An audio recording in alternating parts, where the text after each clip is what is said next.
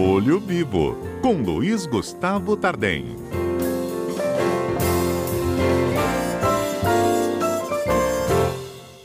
E Gustavo, bom dia. Bom dia, Fernanda. Bom dia para os ouvintes da rádio. De vez em quando a gente se surpreende aqui com algumas cobranças indevidas, entre elas, né? Cobrança de taxa de uma conta que você não usa.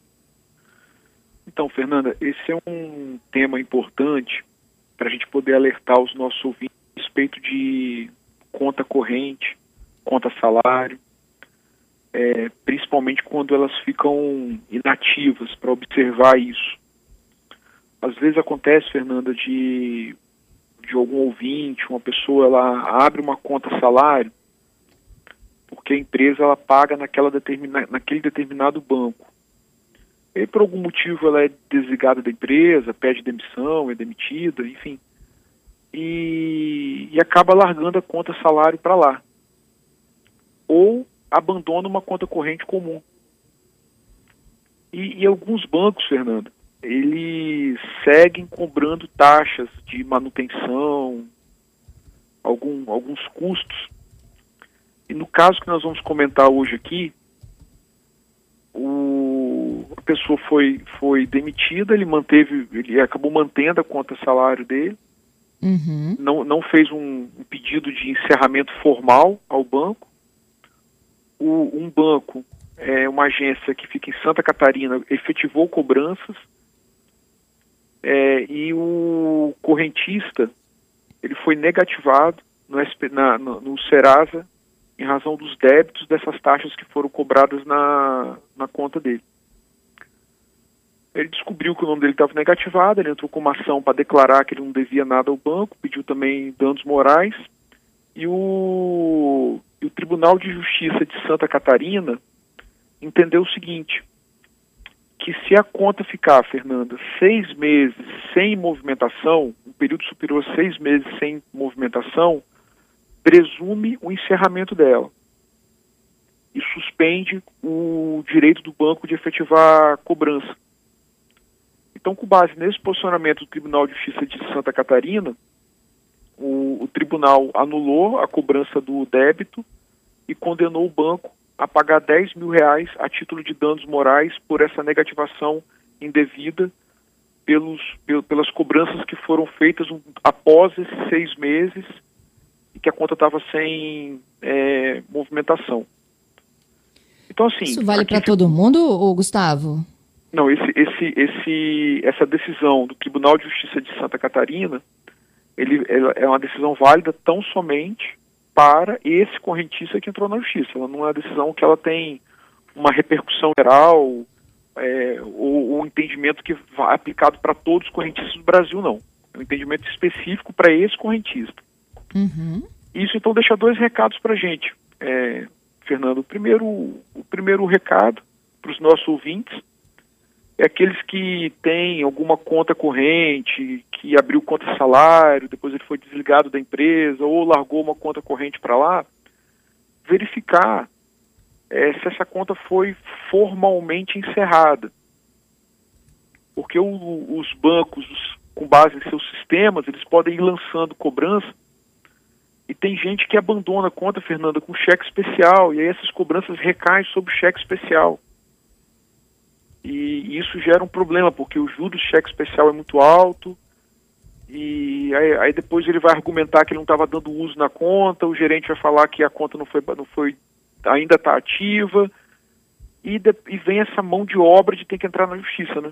Uma mão de uhum. obra danada que tem que propor uma ação para declarar que o débito não existe, pedir dano, dano moral. Terça-feira é dia do quadro Olho Vivo, a gente está aqui explicando direitos do consumidor, principalmente quando envolve cobrança indevida. A gente está trazendo para o quadro de hoje, né, Gustavo? Volto contigo aqui, a informação de uma decisão judicial é, de uma pessoa que teve o seu nome negativado depois que descobriu que ele estava inadimplente em virtude das taxas que eram cobradas numa conta na qual ele não movimentava mais. Justamente, Fernanda. E, e nós estávamos dando algumas dicas para os nossos ouvintes. Uhum. É, a primeira delas, com base nesse caso que foi julgado, é se for desligado de uma empresa, tiver mesmo uma conta salário ou uma conta corrente, é, buscar fazer um, um, cancelamento formal, assim, da, da conta.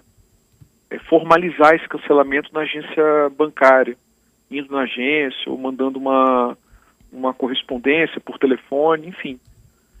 É, o banco, por sua vez, o que, que, o banco tem que fazer? Se o banco verificar que não tem movimentação, Fernanda, é, ele tem mecanismos, endereços para poder notificar, para poder entrar em contato também com o, o, titular da conta, para saber se a conta vai ter movimentação ou não. Me, me parece que os bancos não têm tomado muito essa, esse tipo de, de medida.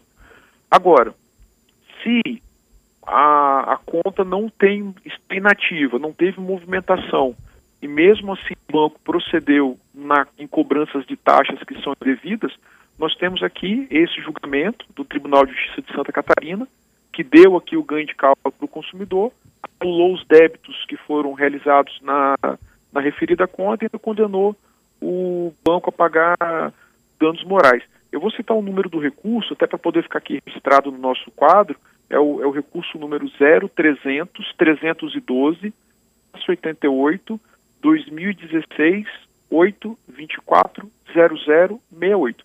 Se jogar esses uhum. números no site do Tribunal de Justiça de Santa, Santa Catarina, vai aparecer essa, esse recurso de apelação em que o banco foi compelido a é, anular os débitos em razão da conta inativa por mais de seis meses.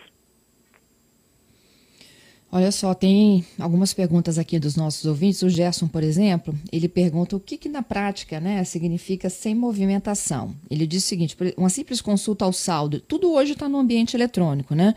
Uma consulta ao saldo já caracterizaria movimentação?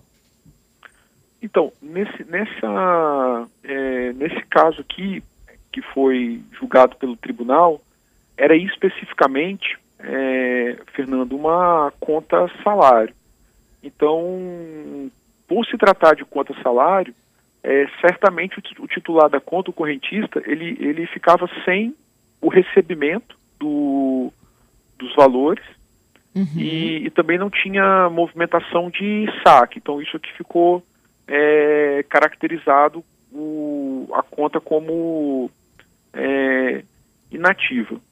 É, uhum. Bem, eu entendo que se o correntista ele é, faz utilização da conta, mesmo que seja por, por olhar é, saldos, de certa maneira, ele está dando uso ao contrato de abertura de conta corrente, né? Porque conta corrente, para os nossos ouvintes entenderem, é um contrato que é feito do, do correntista com o banco, é um contrato de depósito, Fernanda, na qual o correntista deposita o seu dinheiro e o banco fica como depositário. Então, se ele está é, fazendo uso, mesmo que por meio eletrônico, de certa maneira, não está inativa, ele está dando uso a ela. Uhum. A Rosi está nos contando o seguinte, Gustavo, olha, depois de desligada da prefeitura, né, ela teria que também encerrar uma conta salário, ou seja, tem um ônus também de quem é o titular dessa conta, não, não tem? Ô, Fernanda, por gentileza, você pode repetir a pergunta?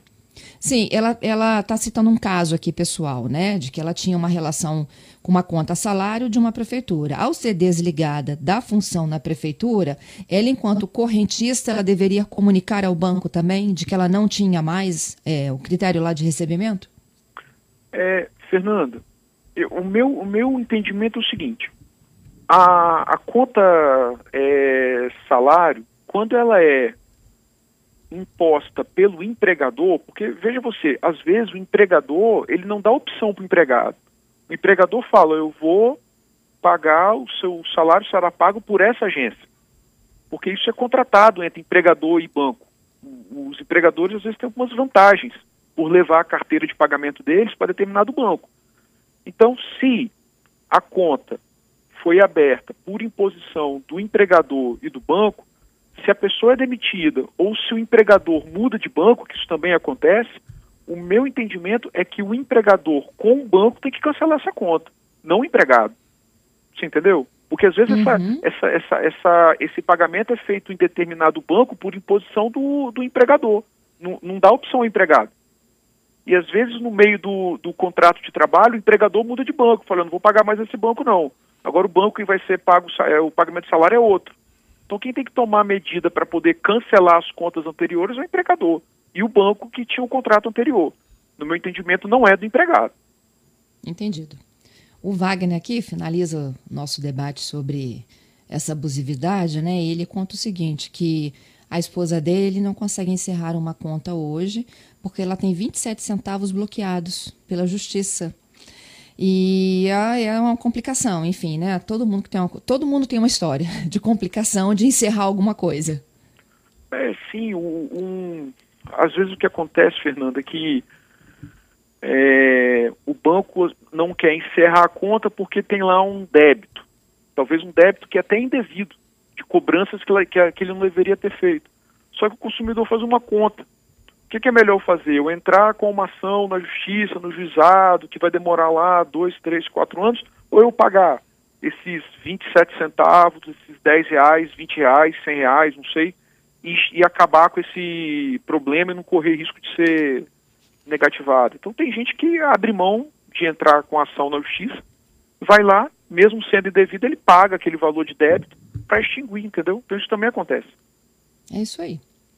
Muito obrigada, viu, Gustavo? Uma boa semana, Fernanda, e até a próxima terça.